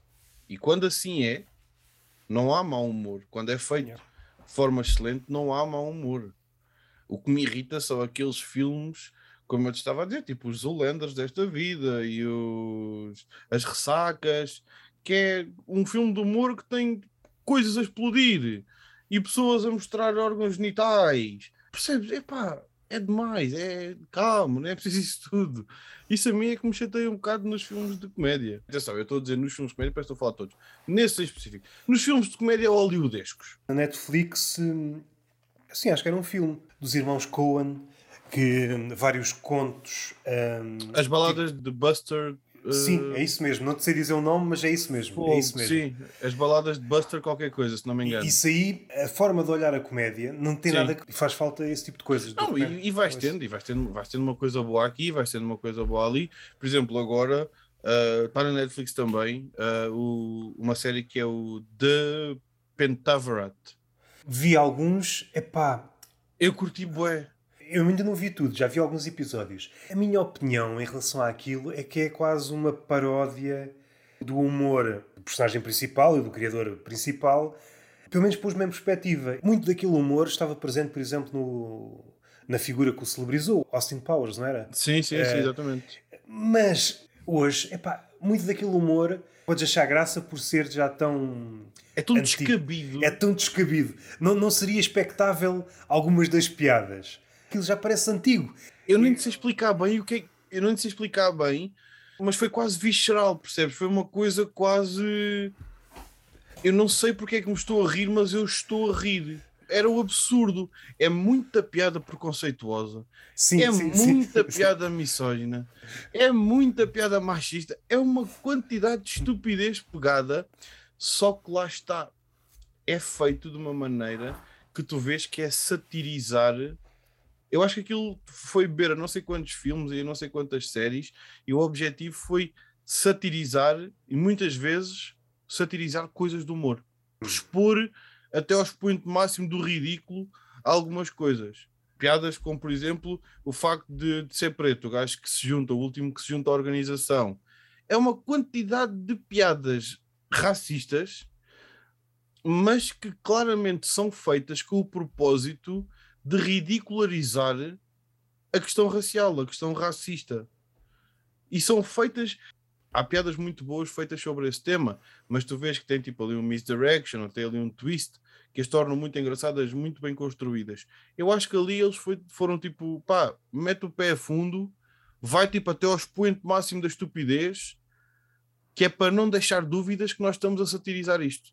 Sim. E eu gostei muito dessa perspectiva daquilo, pá achei aquilo muito engraçado, achei pá, tão ridiculamente absurdo que achei aquilo muito engraçado. Visto por esse ângulo, talvez o expoente máximo da estupidez seja aquele gajo que conduz a carrinha. Pelo menos até onde eu vi, é como se fosse o padrão da estupidez. Esse é mesmo burrinho, é mesmo é, idiota. Por esse prisma, o que ele está a dar ali é vários tipos de estúpido.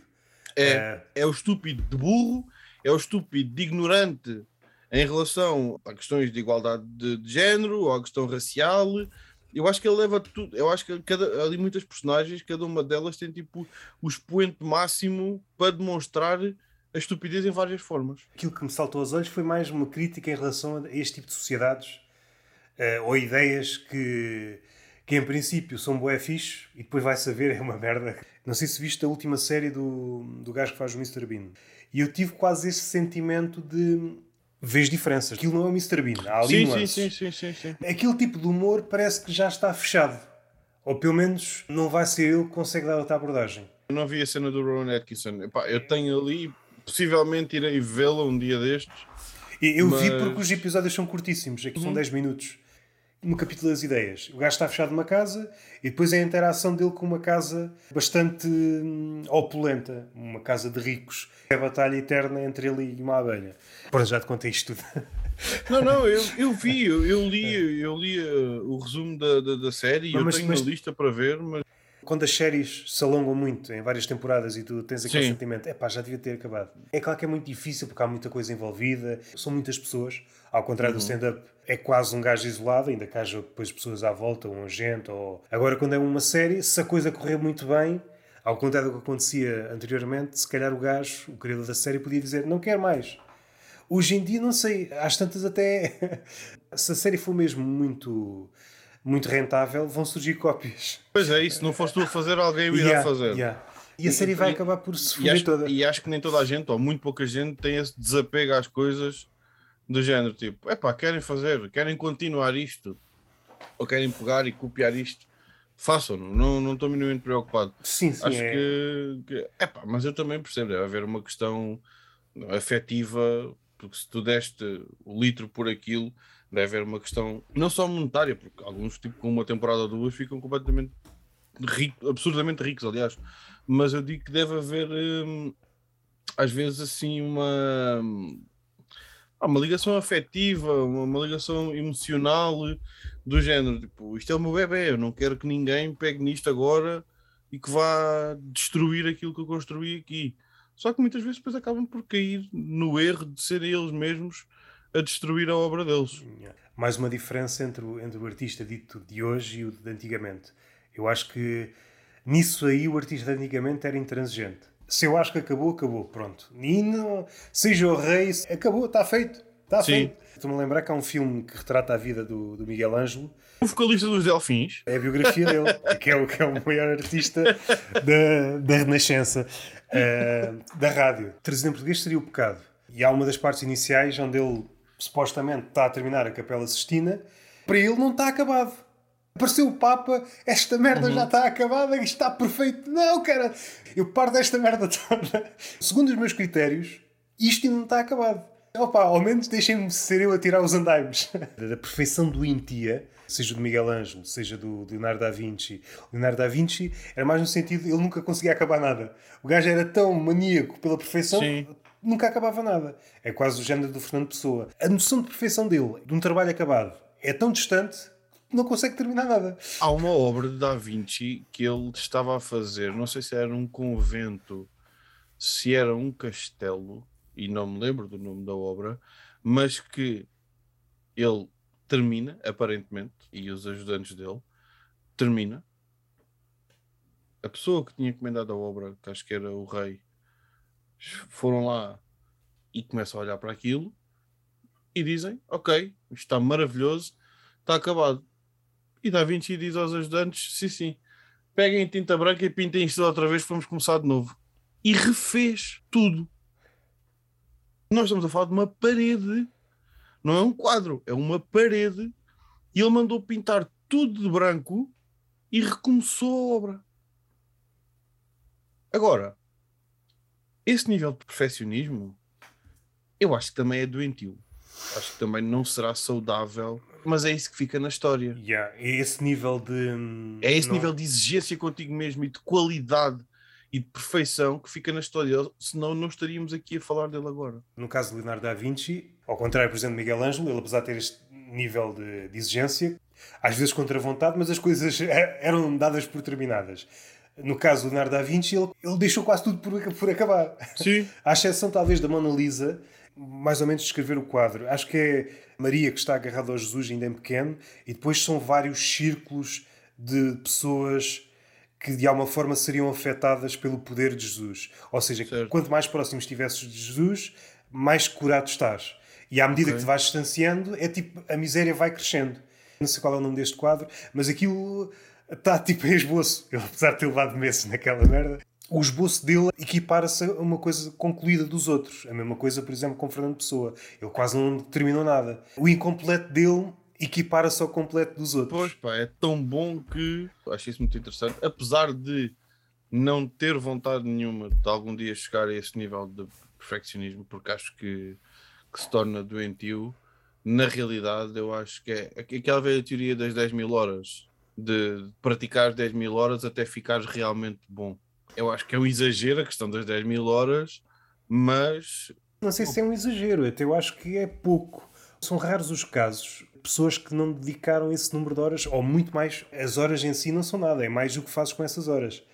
Pois, a questão é essa. Para, é. mim, para mim, a grande questão é essa. Não? Eu digo que a questão das 10 mil horas é um exagero, porque, é assim, eu posso fazer 10 mil, eu posso fazer as 10 mil horas. Contar tipo, o tempo que estou sentado a escrever e o tempo que estou em palco, posso fazer as 10 mil horas. Se 8 mil delas tiverem sido uma grande merda e só 2 mil é que eu tiver aproveitado, essas 10 mil horas Sim, são mas, só um número. Epá, mas, mas há uma cena, por acaso, recentemente, não sei se foi no mesmo episódio que há pouco citámos, logo quase no início da conversa. Isto é, às tantas é a partes dentro da partes. Um episódio do Joe Rogan, não sei se foi esse ou se foi outro, ele estava a dizer uma das cenas. Eu por acaso fui bem dessa parte. Uma das cenas que ele mais gosta ao ver stand-up é quando o humorista que ele conhece dá o salto.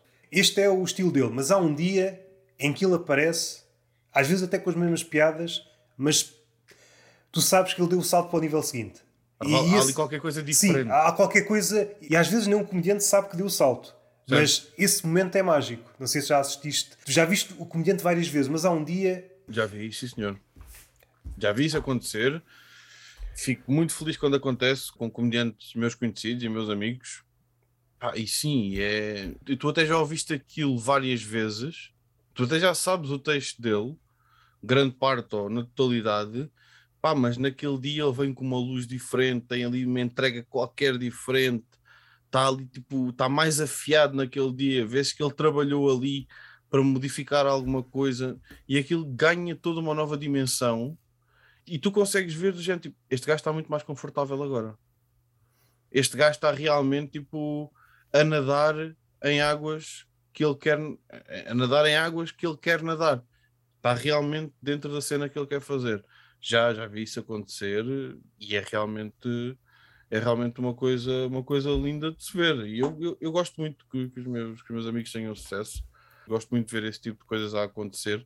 E mesmo quando são comediantes que não fazem parte do meu grupo de amigos, que são comediantes que tu vês só pela internet ou em specials ou assim, dá muito prazer ver que chegaram àquele nível de conforto que agora estão a fazer. Vês claramente que eles estão a fazer uma coisa em que são bons que lhe está a dar prazer fazer. Gosto muito de ver isso. Esse salto quando vem de alguém inesperado. Alguém, não é que não quisesse dar o nome, mas agora não me recordo assim um exemplo. Alguém que ninguém dava nada por ele. e de repente dá esse salto para um nível. Este gajo é outro gajo agora. Em escritores conseguia dar-te alguns exemplos, em artistas plásticos também, em humoristas não estou a ver assim ninguém. Estava muito presente nos poetas ali do início do, do século XX. Esta coisa do eu contra o mundo completa desvantagem. E mesmo assim, conseguires fazer frente ao mundo é, é uma ideia que, me, que sempre me fascinou. Está tudo contra ele. Mas mesmo assim, há um dia em que consegue transcender isso tudo. Eu estava a pensar nisso, estava, estava a ouvir, estava a pensar nisso e acho que estou muito de acordo contigo, até porque acho que as, as minhas duas maiores referências a nível de stand-up foi exatamente isso que fizeram. Foi tipo, eu vou assumir vou assumir esta guerra, eu vou assumir aquilo que quer fazer e não vou parar de fazer até isto estar certo. As minhas duas maiores referências são a maior, é, é o meu humorista favorito, eu, sou completamente apaixonado pelo trabalho dele, eu adoro o Anthony Jeselnik, eu adoro tudo o que ele faz, tudo o que ele faz. Assim, a grande referência durante a minha adolescência que me levou a pensar, tipo, ok, eu vou fazer isto, um dia vou fazer isto, foi o Rui Sinal de Cortes porque eu sempre gostei de piadas pesadas, eu sempre gostei de fazer e de ouvir aquelas piadas que às vezes nem era uma piada construída, era aquele comentário, mas que era aquele comentário. O meu avô materno tem muito disso. É uma pessoa que fala pouco, mas quando falava, quando abria a boca, era para acertar aquela piada, era para acertar aquele comentário mordaz, aquela coisa de, de vai mesmo ao nervo.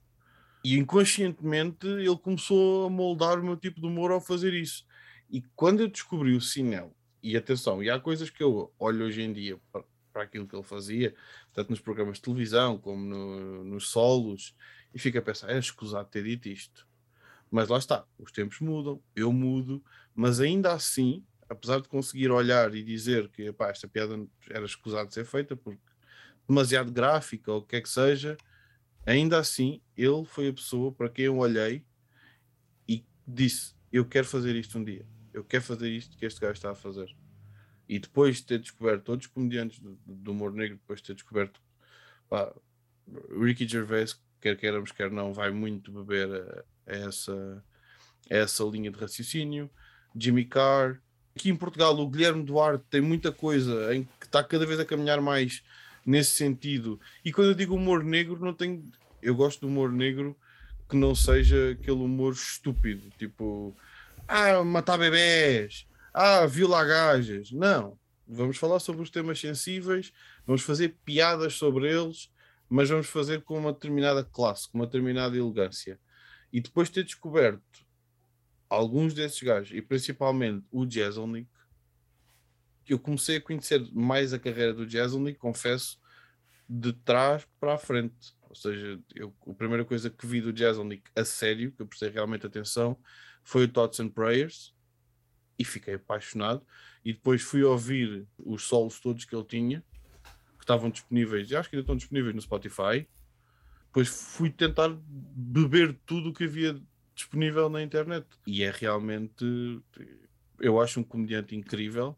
Há pessoas que dizem que é chato, que é repetitivo. Eu acho que ele se tornou genial porque parece estar sempre a fazer a mesma coisa e aquela porra tem sempre graça. Mas isto tudo já me desviei, bué. Mas isto tudo para dizer que as minhas duas maiores referências, Sinela em Portugal e o Jazzonic no mercado gigante como é o americano, foram tipo, assumiram a bronca e foi tipo eu contra o mundo. Eu quero fazer piadas deste tipo, eu quero fazer piadas pesadas, eu quero fazer piadas super agressivas, eu quero fazer piadas a tocar em determinados temas e eu vou fazer e o resto que se lixe. E vou bater, vou dar com a cabeça na parede até isto dar certo e até ter a minha fanbase. E hoje em dia faz uma tour, esgota a tour de forma completamente absurda. Quanto mais salas tivesse, mais salas esgotava. E o Anthony Jeselnik, que é um comediante incrível, com solos esgotados, com dois specials na Netflix, também vale o que vale, mas tem lá dois, um, e reconhecido pelos pares, tanto que vai abrir muitas vezes espetáculos, por exemplo, do Chris Rock, e, pá, e, e é essa, essa coisa do eu contra o mundo que estavas a dizer, eu concordo contigo, eu sinto-me atraído para isso, e eu próprio acho que inconscientemente às vezes faço isso.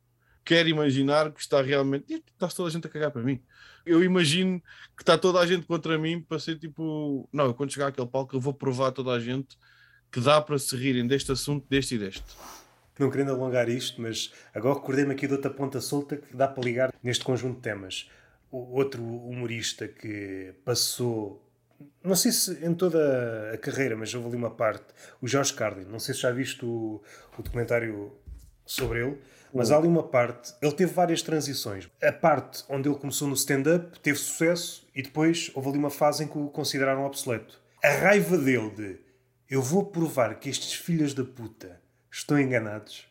Eu acho que isso foi mais dele até. Eu acho que ele ouviu tanto que estava obsoleto que ele começou a sentir que estava.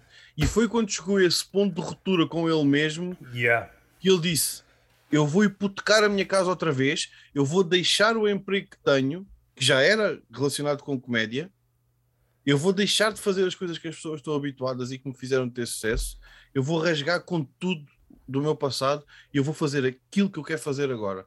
E foi a partir daí que ele partiu, partiu o mundo ao meio, porque realmente aquele homem era completamente incrível. Sim. no que fazia. Mas sim, mas é, é essa coisa, essa gana de. Lá está, tanta gente disse que ele estava ultrapassado, tanta gente disse que o tempo dele já tinha sido, etc. Quando interiorizou isso, ao invés de se deixar abater por isso, ele disse: Eu estou-me a sentir assim e eu vou provar a mim mesmo que não é verdade. É incrível, incrível. Eu eh, arrepiei-me até a ver eh, a cena dele da Netflix, não sei se viste, da homenagem que fizeram, sim, fizeram sim, homenagem sim, a quatro. Até, me, até, até me arrepiei quando estava a ver a cena dele, porque realmente a mestria com que ele, com que ele brincava com as palavras e com que ele organizava a linha de raciocínio dele era completamente inacreditável. o nível para entendê-lo é, é, preciso perceber a sua, a sua, relação com a família, com a mulher, as várias transições porque passou. A primeira fase em que era um gajo, aquele dito humorista que vai à televisão, uma espécie, sei lá, o primeiro César Mourão, aquele que vai às tardes ou às manhãs e faz, depois passa para a fase, é o iniciador, não sei se é o primeiro, mas um dos primeiros certamente, a aparecer nos vinis. Mais à frente é o primeiro gajo a ter um especial gravado e tempos a tempos, quando o consideravam morto, já havia paródias. O gajo dava a volta e era outro gajo. Isso inspira. Muito, uh, muito. Eu concordo muito contigo nesse aspecto. Queres terminar de alguma forma? Tens alguma coisa para dizer, perguntar uh, ou promover? Fiquei curioso como é que chegaste até mim. Se foi tipo, olhaste, viste tipo, nas redes sociais e foi tipo, é, mas chamaste este gajo. Acho que até foram duas pessoas que disseram o teu nome. Mas fizeste essa pergunta tipo aberta, tipo no Instagram? Sim, sim, assim? sim, sim, sim, sim. E duas pessoas disseram o meu nome? Sim, se calhar são teus, os teus amigos. Se calhar, não, se calhar o meu pai e a minha mãe seguem. Se calhar, na se volta, calhar é isso. Na volta é isso, na, na volta é isso. Conhecia-te porque há uns certos, há pouco referiste do Miguel, e já Sim. agora próprio para o Miguel, qual é o último? Se é o teu episódio mas eu recordo-me ver os primeiros, uh, vi com o Luzindro, com o Pedro Alves. Ah, não, não, isso é o Posso Dar-te um Conselho, que é um projeto Sim. que eu fiz com vários humoristas. É uma coisa diferente daquilo que, o... que eu e ele estamos a Eu pensei que havia um episódio com Não, não, não, não. Ah. O, o, Miguel é o gajo, o Miguel é o gajo que está sempre a fazer coisas. Eu conheci o Miguel no meu primeiro open mic, na minha estreia. Eu conheci o Miguel, pá, as ideias bateram logo ali. Ele convidou-me para ir atuar uma cena que ele tinha no Barreiro, na altura. Desde então ficámos, ficámos amigos. O Miguel é, é das pessoas que mais me inspira, até porque ele está sempre a desenvolver coisas novas. Ele não está minimamente preocupado se. É óbvio que sabe bem, dá um quentinho se a pessoa tem boas visualizações, se a pessoa tem um bom feedback, mas ele não está, não está preocupado ao ponto de fazer isso o centro yeah. da, da vida dele. E então está sempre a construir projetos novos, está sempre a fazer coisas novas. E esse projeto que ele tem do Posso Dar-te um Conselho é muito giro. Além de ser uma bela ideia, está bem feito. Está e, e aquilo que eu estou a fazer, eh, a ideia basicamente, eu e o Miguel saímos para gravar em, em diferentes, eh, em diferentes sítios, que era gravar alguma coisa quase de dead joke, estás a ver? Um dizia uma piada, o outro respondia com outra piada e era suposto não termos reação. Era uma coisa assim meio, meio awkward também, meio nonsense. Só que o que é que acontece? Eu e o Miguel já nos conhecemos há algum tempo, damos-nos muito bem e os bloopers, as conversas entre as gravações, porque nós deixávamos a câmera a rolar e os microfones ligados e essas parvoices, como este último, que é o do, o do alta definição, yeah, do, yeah, do yeah. Isto, o Miguel estava a montar a câmera quando eu comecei a dizer esta, esta estupidez, percebes? E aquilo acaba por sair de, de, forma natural. Mas, mas o Miguel é um gajo que eu gosto muito, é um gajo que está tá constantemente a trabalhar em coisas novas evoluiu muito enquanto stand-up comedian desde que eu o conheci e é um dos dinamitadores da cena aqui em Lisboa, tanto pela organizar noites, fazer projetos. É um gajo de quem, de quem gosto muito e, e, e que respeito muito. Fica, fica aqui gravado. É fixe. É às vezes, o que, o que, sucede nestas conversas é que uh, o, a troca de galhardetes, seja entre mim e o convidado uhum. ou referências exteriores à conversa, sucede fora da gravação. E o pior que pode acontecer é tu chateares com o Miguel e assim, foda-se. Eu gosto dele agora, se algum dia me chatear com ele, isso será um problema do David do futuro, percebes? Mas aquilo que eu estou a dizer agora é totalmente, é totalmente o coração e é totalmente viável, porque eu gosto muito do Miguel agora. Como estava a dizer, bom tempo quando nós começámos a conversa, que eu não sou pessoa propriamente sociável, eu não, não, não gosto de sair à noite eu gosto de atuar, ficar lá tipo a dar dois dedos de conversa, beber um copo e depois venho para casa. Não gosto de sair depois, mas eu gosto de reconhecer os meus pares e os meus amigos. E então às vezes eu sou o gajo que do nada, isto agora parece que estou a fazer uma propaganda do caralho, parece que me estou a vender. Mas, dá, mas é dá, verdade, dá. tipo, eu gosto de mandar mensagem às vezes do nada, um amigo meu comediante, a dizer assim: uh, pá, sou teu fã, gosto daquele teu texto, gosto do teu trabalho, o teu trabalho inspira-me, gosto de fazer isso com alguns comediantes. Sejam, sejam comediantes que estou a começar agora, que eu conheci, sejam pessoas que sejam da minha geração ou, e com quem eu tenha tido muito contacto, ah, e às vezes até mesmo comediantes que eu estou a ver agora e que são mais famosos, são mais famosos, mais famosos do que eu, também não é difícil, mas que sejam comediantes famosos, que sejam comediantes que estão na berra, e eu gosto de dizer, tipo, eu gosto de mostrar esse, esse amor. Se o último comediante que me deu assim uma grande surpresa, eu ia dizer o último grande comediante e depois parei, mas para mim é um grande comediante e, e acho que, que vai ser durante muito tempo, se continuar, é o Duarte Pita Negrão. Ainda não, não vi atuar. Eu confesso que não sou o maior fã do trabalho na rádio. Enquanto stand-up comedian, eu achei-o incrível e fiz questão de dizer isso na primeira vez que o vi. Tu já tiveste aqui o Marcão, por exemplo, e o Marcão acho que é a pessoa com quem eu mais vezes dividi palco. E eu às vezes mando mensagem ao Marcão do nada só a dizer assim: gosto, de, gosto do teu trabalho para caralho, tipo, sou fã daquilo que tu fazes. E, e, e lá está. Voltamos àquela questão que eu estava a falar.